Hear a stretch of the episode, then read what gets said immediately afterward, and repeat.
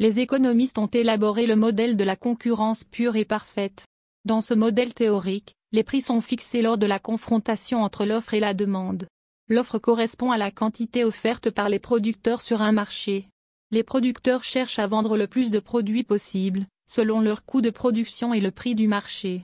Par exemple, un agriculteur va proposer de vendre une quantité de son blé, à un prix qui lui paraît être le meilleur.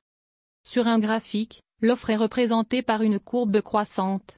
La courbe va se déplacer quand l'offre se modifie. Cela arrive par exemple lorsque les techniques de production, les prix des facteurs de production, ou certaines taxes évoluent. La demande correspond à la quantité demandée par les acheteurs pour chaque niveau de prix possible. Les acheteurs vont chercher à obtenir un maximum de vêtements selon leurs préférences, leurs revenus et le prix du marché. Sur un graphique, elle est représentée sous la forme d'une courbe décroissante. La courbe va se déplacer lorsque la demande se modifie. Cela arrive, par exemple, lorsque les goûts ou le revenu des consommateurs changent.